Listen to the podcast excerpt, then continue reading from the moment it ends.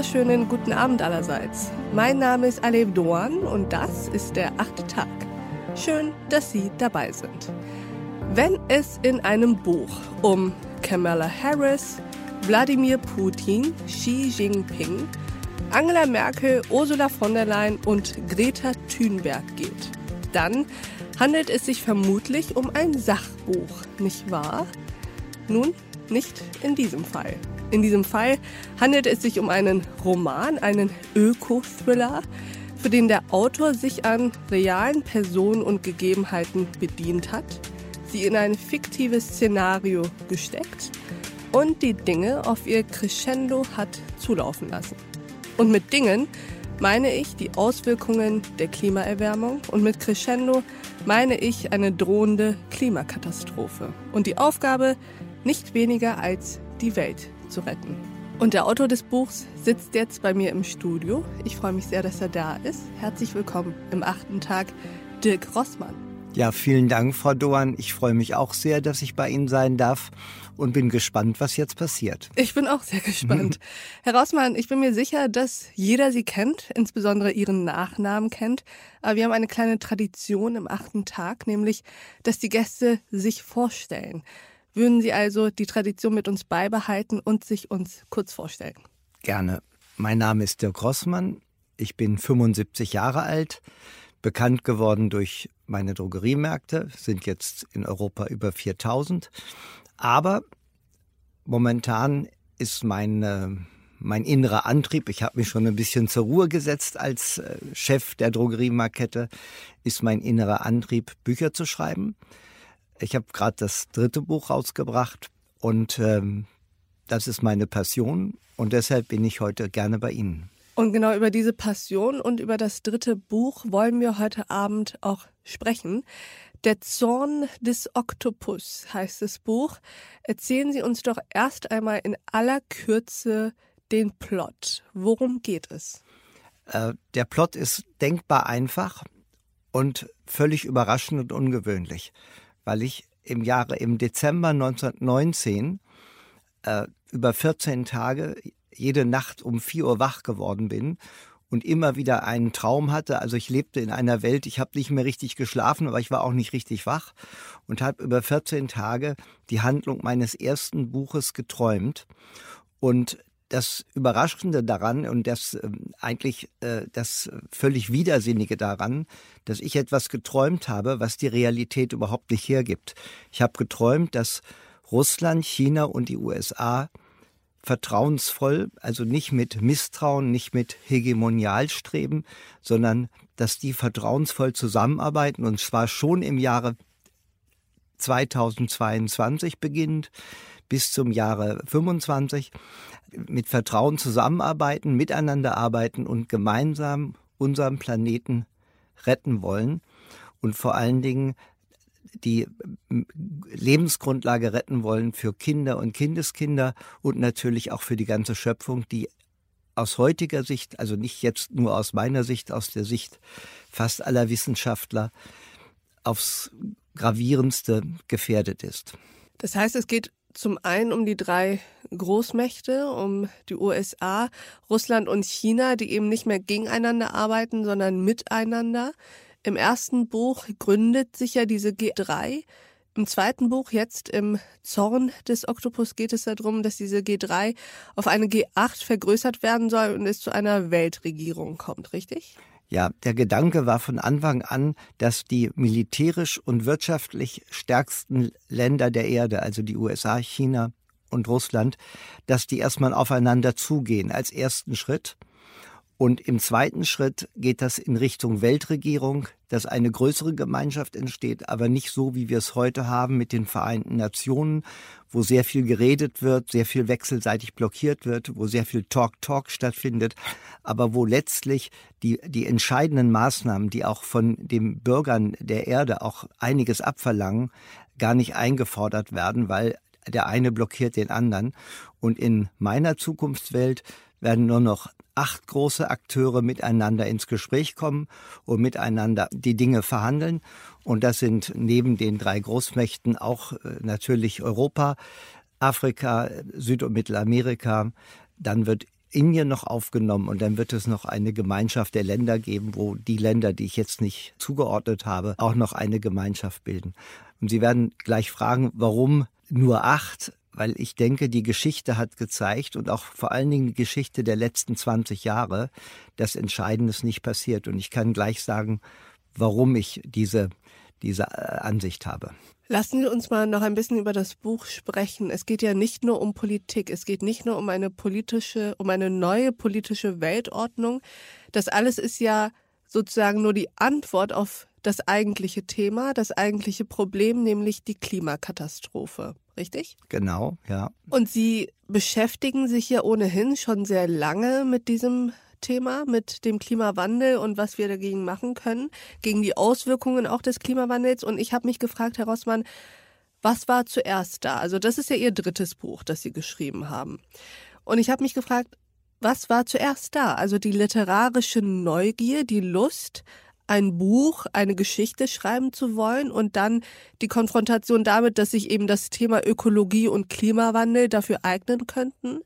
Oder war zuerst das Bestreben da, mehr Menschen auf den Klimawandel aufmerksam machen zu wollen und anschließend die Erkenntnis, dass es über die Belletristik am besten funktionieren könnte? Also bei mir war das äh, vor drei Jahren überhaupt nicht der Input. Hintergrund war, dass ich mich zwei äh, Käferling Köhne, zwei äh, Journalisten angesprochen haben, dass sie mit mir eine Biografie machen wollten. Äh, dann haben wir die Biografie gemeinsam geschrieben und die Biografie war sofort Platz eins der Bestsellerliste und das hat in mir einiges ausgelöst. Weil Was mein, genau?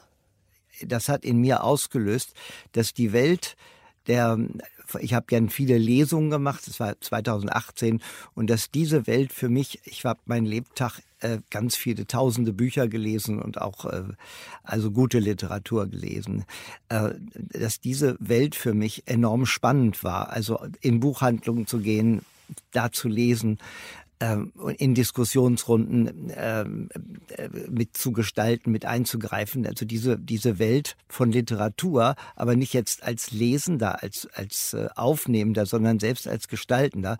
Das hat mir unglaublich viel Spaß gemacht. Aber ich hatte immer noch nicht vor, ein, ein, Buch zu schreiben, weil es gibt genug Bücher auf der Erde. Nur als dieser Traum denn kam im Dezember hm. 19, da war, da hatte ich den, das war so ein, ja, das war so wie ein Zwang nachher, dass ich daraus ein Buch machen musste. Sie haben eben gesagt, Sie haben sehr viele Bücher gelesen und gute Literatur gelesen. Ist der Zorn des Oktopus gute Literatur? ich denke sogar sehr gute Literatur. Das wird natürlich jeder Schriftsteller von seinen Büchern behaupten, dass das besonders gut ist. Nein, ich behaupte das deshalb, weil im Zorn kann gelacht werden, ist es sehr spannend, ist es wirklich Thriller-Atmosphäre drin, aber gleichzeitig wird der Leser auch immer wieder aufgefordert, mal innezuhalten, weil wenn man zum Beispiel Quantenphysik erklärt, dann ist das nicht so etwas, was man so en passant so ganz nebenbei machen kann. Da muss sich auch der Leser einen Moment konzentrieren, weil das ist es wird anspruchsvoll. Also das ganze Buch ist keine ist keine Zumutung für den Leser, aber ab und zu hat der Leser die Chance über Welten oder über, äh, über Entwicklungen etwas zu erfahren, was er vielleicht gar nicht wusste. Äh, wir beschreiben, äh, Ralf Hopp und ich, auch die Entwicklung des Quantencomputers sehr ausführlich. Teilweise machen wir es auch lustig. Also die, die Chaos-Theorie erklären wir mhm. mit Loriot. Also dass nicht der Leser jetzt denkt, oh Gott, oh Gott, was, wie kompliziert wird es denn jetzt, sondern wir erklären äh, anhand von, äh, von einem Sketch von Loriot die Chaos-Theorie. Also wir sind natürlich immer wir sind natürlich immer ähm, bemüht gewesen, den Leser nicht mutlos zu machen oder zu überfordern oder zu denken, hey, was ist denn das für ein komplizierter Kram, sondern wir haben immer versucht, diese, diese Mitte zu finden zwischen spannender, zwischen ja. äh, erlebnisreicher Handlung, wo viel passiert, wo man auch lachen kann, aber auch der Ernst, den Ernst mit einzubauen und dem Leser auch ab und zu zu konfrontieren. Also ich glaube, beim Zorn wird der ein oder andere manche Seite zweimal lesen, weil dann wird es ein bisschen anstrengend.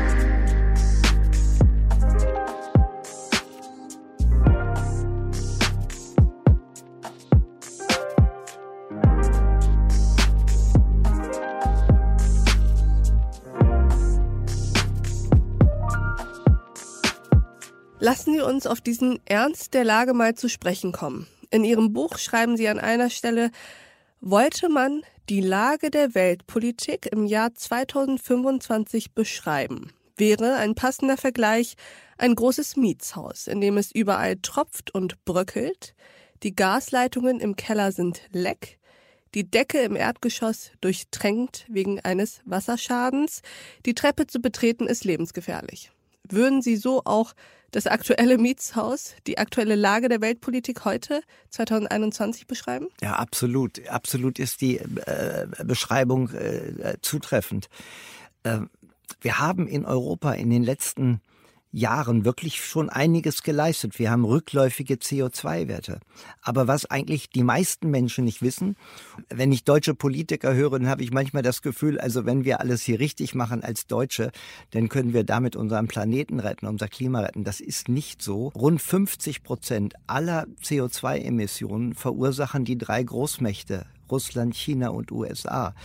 Wir haben in Deutschland einen Anteil an der CO2-Entwicklung von 1,9 Prozent. Das ist auch viel, aber es ist halt nicht mit 50 Prozent vergleichbar. Äh, es gibt auf den, äh, auf Hawaii gibt es einen Vulkan, den Mauna Loa.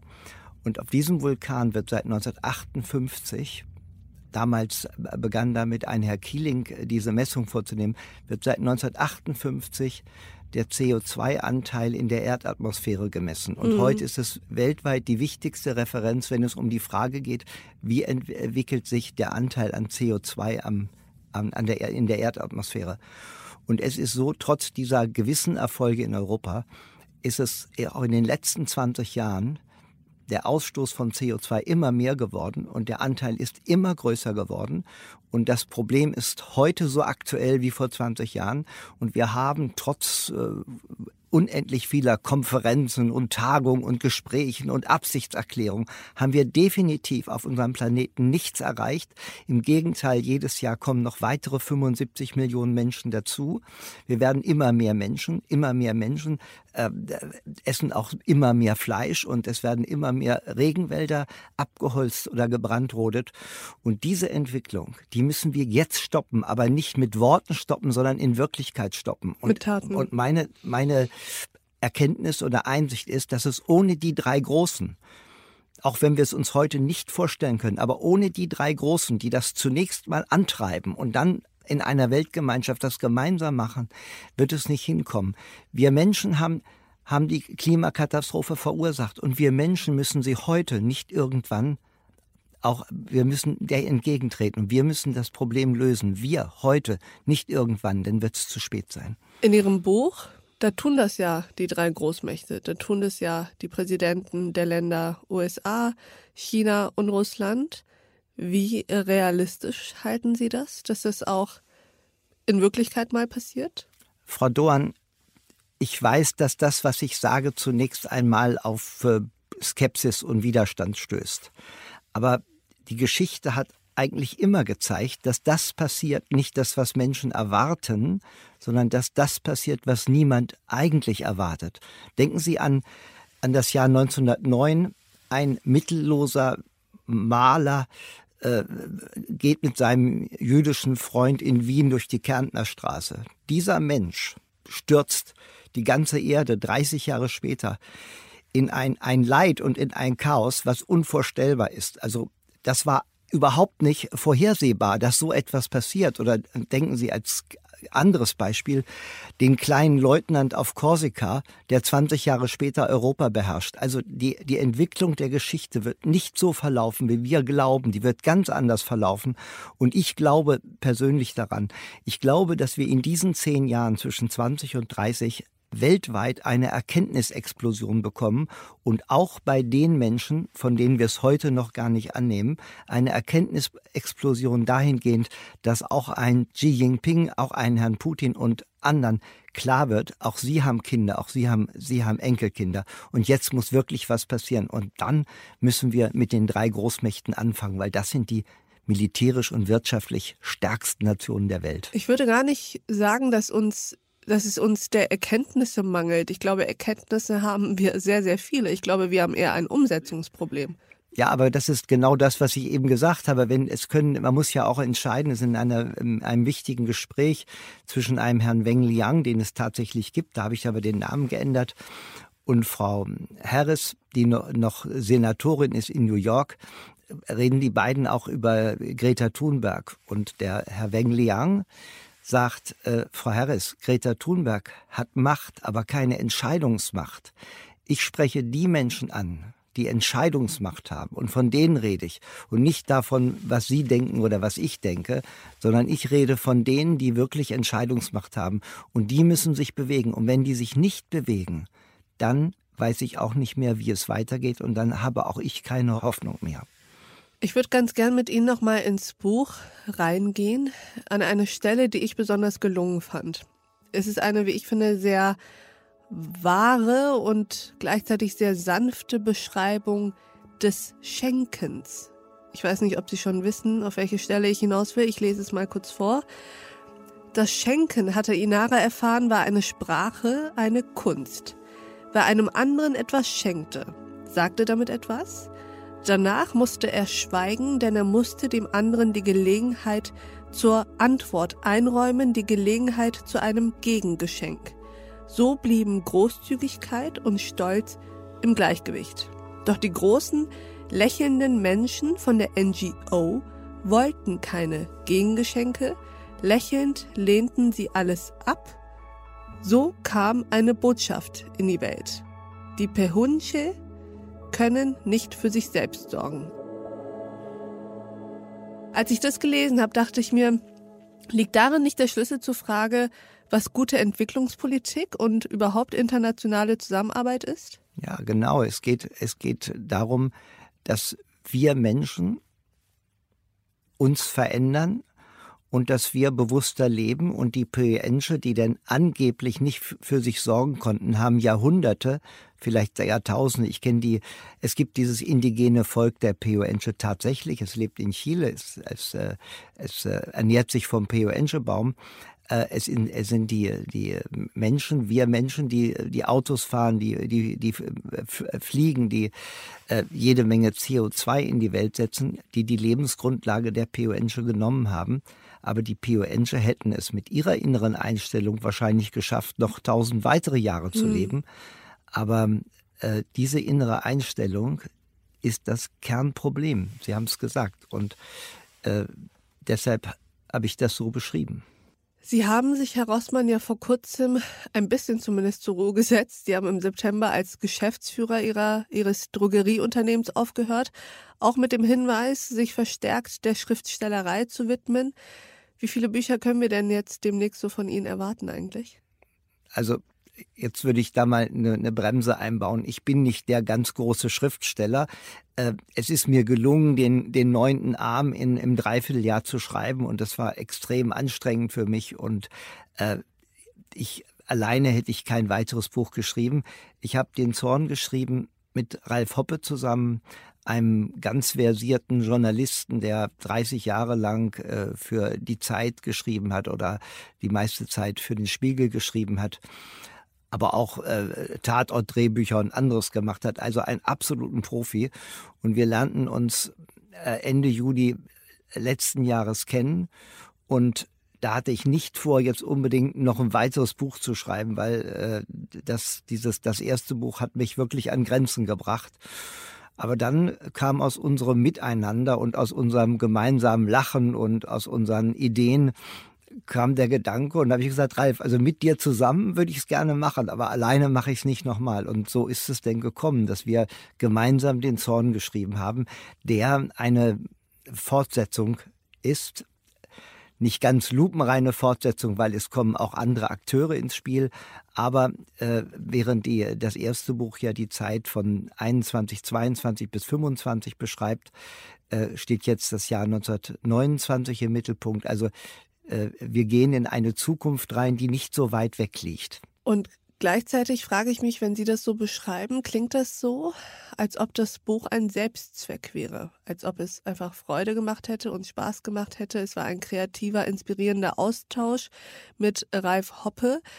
Ist es so, ist das Buch ein Selbstzweck oder steckt dahinter ein ganz anderes Ziel? Mhm. Frau Spielmann-Hoppe, die Ehefrau von Ralf Hoppe, hat Fotos von uns gemacht.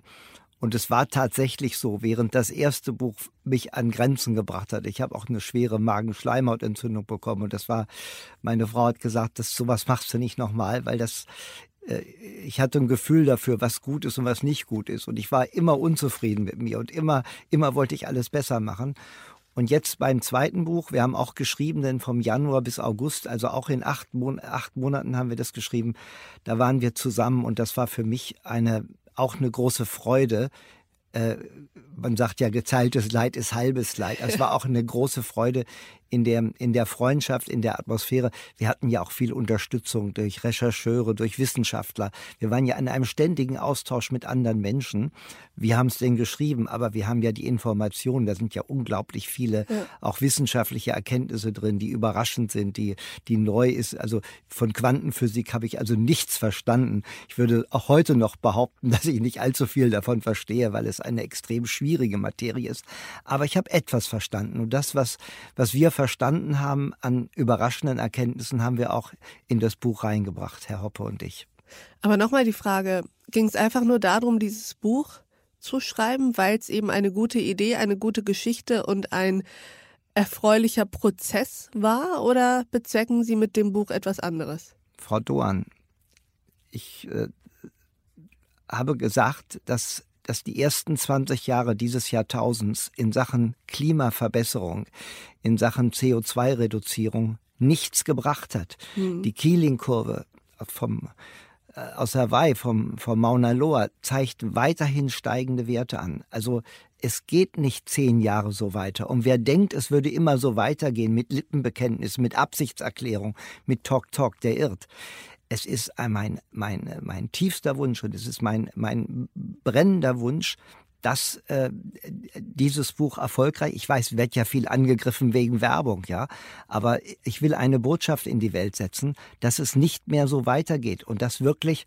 äh, Dramatisches passiert. Und was passieren sollte, habe ich in einer 18-seitigen Rede, die Frau Harris gehalten hat, im Januar 25 schon detailliert äh, dargelegt. Das kann ich jetzt, will ich hier auch nicht wiederholen. Dazu fehlt auch die Zeit.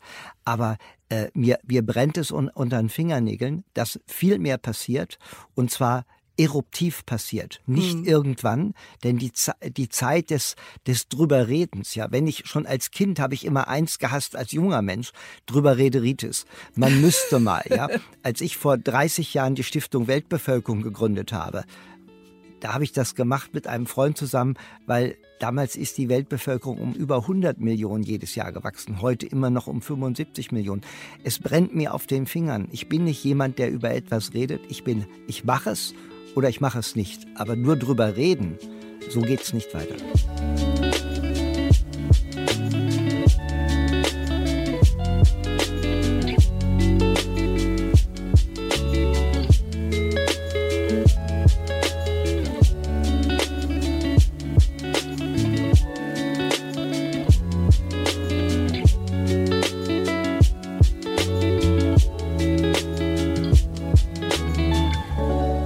Das Buch in die Hände genommen habe und erstmalig ein bisschen reingelesen habe, dachte ich mir, mh, hm, da hat's einer verstanden. Und zwar sage ich Ihnen gern, was ich damit meine. Wir sprechen ganz viel darüber, dass der Klimawandel, der menschengemachte Klimawandel und die drohende Klimakatastrophe ein so abstraktes, trotz der Tatsache, dass es immer näher kommt, dass die Einschüsse auch immer näher kommen, trotzdem ein abstraktes, ein in seiner Komplexität kaum fassbares Gebilde bleibt. Und es ist egal, mit wie vielen Fakten, mit wie vielen erschütternden Zahlen sie das unterlegen und beweisen und versuchen, die Dinge anschaulicher zu machen. Es bleibt abstrakt und komplex und viele Menschen überfordert es. Und ich habe da mit Wissenschaftlern darüber gesprochen und sehr, sehr viele sind sich einig, mit Fakten kommen wir nicht weiter. Es braucht Erzählungen, es braucht Narrative, es braucht Geschichten und Bilder. um die Menschen so weit zu kriegen, dass sie verstehen, worum es hier eigentlich wirklich geht und sich dem nicht versperren, weil es vermeintlich überfordernd ist. War das auch der Grund, weswegen Sie diese Form, nämlich die Belletristik, die Literatur, den Roman gewählt haben? Denn Sie hätten ja auch genauso gut sich an einem Sachbuch beteiligen können. Ja, Sie haben das natürlich schon richtig gesagt. Ich will Ihnen etwas äh, Kurzes erzählen, was ich gerade spontan dachte, als ich ja. Ihnen zugehört habe. Vor ungefähr einem Jahr war ich im Adlon auf einer, auf einer Tagung von Geschäftsführern, von Managern. Und es war ein, ein, sehr gut besetztes Podium da mit, mit sehr profilierten, bekannten Leuten. Und denen ging es um die Frage, ja, was denn nun wirklich besser ist. Also ein Elektroauto oder vielleicht doch ein Verbrenner und, und Atomkraftwerk oder nicht. Und als ich gefragt wurde, es war auch eine grüne Bundestagsabgeordnete dabei, und als ich gefragt wurde, als ich äh, mein Redebeitrag kam, habe ich gesagt, ich verstehe hier überhaupt nicht, worüber hier gesprochen wird. Das war das Jahr, wo gerade drei Jahre Trockenheit war. Wir erleben das, ich wohne in der Natur, wie die Bäume kein Wasser mehr bekommen haben, wie, wie Bäume absterben, die teilweise 100, 200 Jahre alt ist. Ich sage, die Bäume schreien nach Wasser und ihr macht hier eine Fachdiskussion, mit der ich überhaupt nichts anfangen kann. Und diese Manager auf, auf Rentabilität, auf Cashflow, auf, auf Rendite, Umsatzrendite, die, die haben mich irgendwie gar nicht verstanden und haben wohl gedacht, also der Rossmann, also der, den Applaus, der, den ich bekommen habe, der war sehr zurück zurückhaltend. Aber äh, abends gab es noch ein Essen und dann sagte jemand, der aus der Oldenburger Gegend kam und ich glaube, die Europa, Europas größte Baumschule besitzt. Und da sagte dann zu mir beim Abendessen, Herr Rossmann, Sie haben mir so aus dem Herzen gesprochen, ja. Aber das war, wie gesagt, der Besitzer der Baumschule. Das mm. war kein Autobauer oder mm. kein, und dann kam äh, ein, ein, ein Mitarbeiter, der da das Essen brachte beim Abendessen und sagte, Herr Rossmann, ich habe Ihnen gestern zugehört, ich war in dem Raum, ich wollte nur Danke sagen. Und da dachte ich, oh Gott sei Dank, ein paar haben mich ja verstanden, aber ich wünschte, dass mich mehr verstehen als, als ein Baumschulenbesitzer und, und jemand, der im Restaurant arbeitet. Aber ich glaube, wir werden in diesem Jahr ist schon viel passiert. Denken Sie an die Katastrophe an der A. Mhm. Denken Sie an die eine Milliarden toten Tiere in Australien durch die großen Waldbrände. Ich glaube, wir sind mitten in einem Prozess drin, dass Entscheidendes passiert. Und die sind ja nun viel, viel jünger als ich. Mit 75, da frage ich mich schon, wie viel Zeit habe ich eigentlich noch? Aber ich wünschte mir, dass ich das auch aus der Liebe zu meinen Kindern, Enkelkindern heraus noch erleben darf, dass ich das, was passiert. Und ich werde jedenfalls die nächsten Jahre hart dran arbeiten, dass diese zögerliche Haltung, diese Besserwisserei von Leuten entschiedenen und entschlossenem Handeln weicht. Dafür werde ich kämpfen. Und einer der Wege dafür zu kämpfen sind eben diese Geschichten, die man darüber erzählt und die man in die Welt setzt, zum Beispiel in Buchform, so wie Sie es jetzt getan haben, nochmal mit dem Zorn des Oktopus. Lassen Sie uns mal einen Teil beleuchten, auf den wir noch nicht zu sprechen gekommen sind, natürlich bewusst ist, weil Sie damit ständig konfrontiert werden. Ihnen wird ja auch vorgeworfen, Sie würden Wettbewerbsverzerrung betreiben, weil Sie mhm. natürlich mhm. Ihre Bücher auch in Ihren eigenen Drogeriemärkten, in den Rossmann-Filialen vertreiben. Dort sind Sie prominent ausgelegt, dort gibt es äh, Flyer etc. Gleichzeitig schalten Sie relativ viel Werbung, zumindest mehr als man es von anderen Romanen kennt. Wie gehen Sie mit so einer Kritik um? Äh, ich kann die Kritik sehr, sehr gut verstehen. Natürlich, wenn ich, ich bin vorhin am Bahnhof in Berlin ausgestiegen, ich bin mit dem ICE gefahren, dann gibt es äh, große, große äh, Plakate äh, von Charlotte Link, die für ihr, für ihr Buch Werbung macht. Ähm, also viele machen Werbung. Wenn ich einen Spiegel aufschlage, dann sind, glaube ich, in jeder, in jedem Spiegelheft werden fünf bis sieben Autoren beworben im Spiegel. Da steht dann Spiegel, Spiegelbücher. Ähm, jeder macht Werbung, aber dass ich das in einem besonderen, besonders großen Umfang mache, das ist richtig. Ich habe überhaupt kein schlechtes Gewissen, weil ich, äh, ich habe in den letzten, im letzten Jahr schon erlebt, dass äh, Oscar-Preisträger, auch aus LA, äh, bei mir an die Tür geklopft haben und gesagt, hey, lass uns einen, einen, Film machen, vielleicht eine Serie bei Netflix.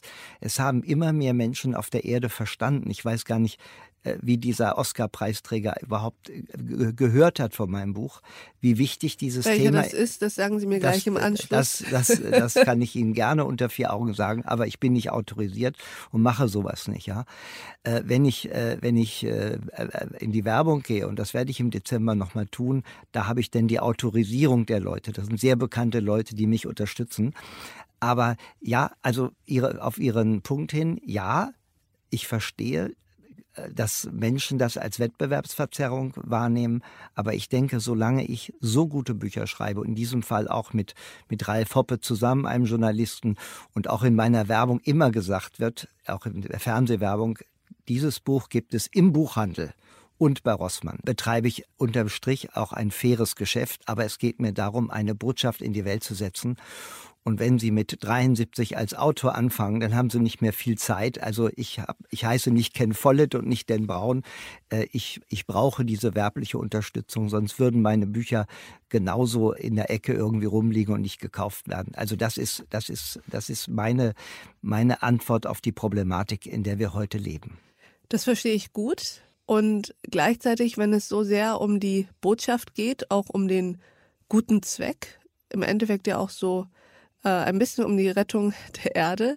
Nicht ein bisschen, entscheidend. Das, entscheidend, ist, das ist die entscheidende dann, äh, Botschaft. könnte man das doch auch eigentlich gar kein Geld dafür nehmen.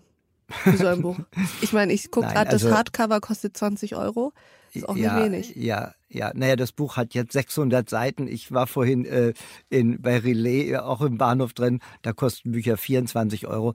Äh, nein, äh, Bücher, die 600 Seiten haben, kosten eigentlich mehr. Aber es ist so, dass wenn jemand 20 Euro ausgibt, dann ist das weniger Geld, als wenn er mit der Freundin oder, oder äh, äh, abends zum Essen geht. Also das ist äh, der Preis. Ich bekomme ja nicht die 20 Euro, ein Bruchteil davon. Und ich, ich spende ein Vielfaches davon jedes Jahr. Aber das ist ein Verlag, der das Buch rausgibt, der Lübbe Verlag.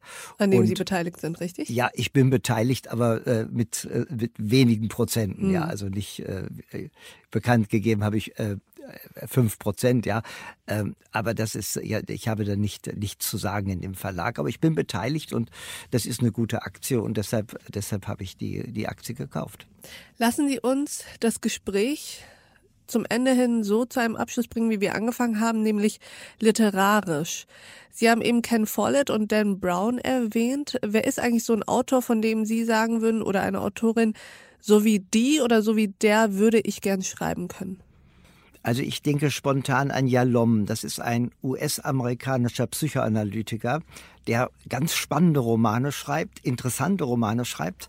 Aber wenn man die Romane liest und Nietzsche weinte oder das rote Sofa, lernt man sehr viel über Psychologie, über Psychoanalyse. Man lernt über Gesprächstherapie. Also es ist ein, ein unglaublich tolles Lernen und ich bin immer begeistert von der Sesamstraße. Wieso, weshalb, warum? Wer nicht fragt, bleibt dumm. Also Lernen zu vermitteln. Mhm. So was, was Ralf Hoppe und ich jetzt versuchen im Zorn des Oktopus. Dass Menschen wirklich lernen, aber nicht und gef gefrustet sind, sondern ja. Spaß dabei ja. haben. Sagen, Mensch, wie, wie, äh, wie spannend ist denn das? ist ja unglaublich. Das kann man ja gar nicht weglegen, das Buch. Also praktisch lernen mit Freude und nicht lernen so wie ich. Ich bin in den 50er Jahren in die Schule gegangen. Oh, also gehasst habe ich die Schule, weil es, weil es wurde in einen hineingestopft, in, in einen hinein, äh, wie, wie so Nürnberger Trichter. Nein, ich möchte, dass Menschen Spaß haben am Lernen, Spaß haben am Bücherlesen. An der Erkenntnis? An der Erkenntnis, an der wachsenden Erkenntnis und auch äh, damit die Verbindung äh, aktiv, selbst aktiv zu werden und mich nur als jemand zu sehen, der aktiv ist, der, der ein Ziel hat und nicht als jemand äh, äh sehen, der da im, im hohen Alter auch noch versucht, äh, damit vielleicht einen Euro zu verdienen. Also auf der Welle reite ich nicht und äh, ich glaube, das weiß auch jeder, der mich kennt.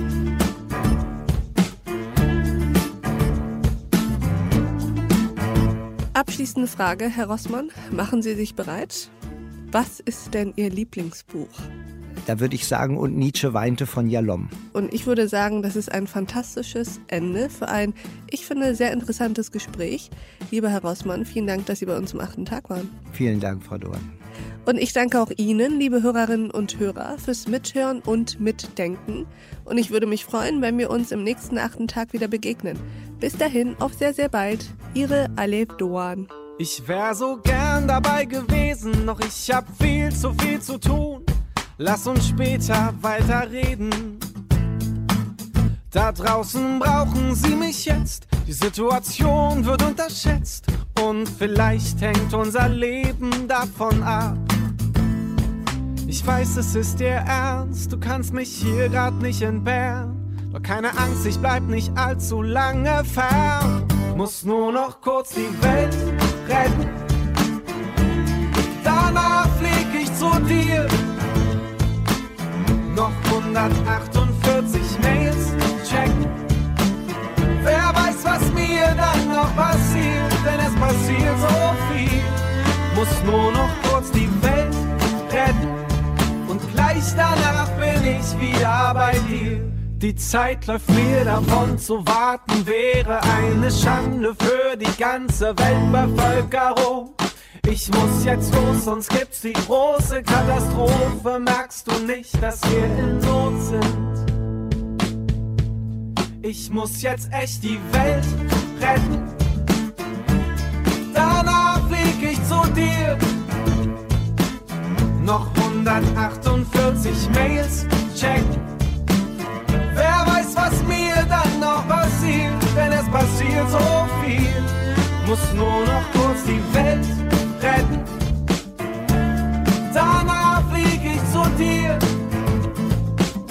Noch 148.713 Mails check.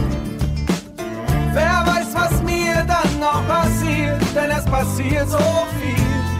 Muss nur noch kurz die Welt retten. Und gleich danach bin ich wieder bei dir.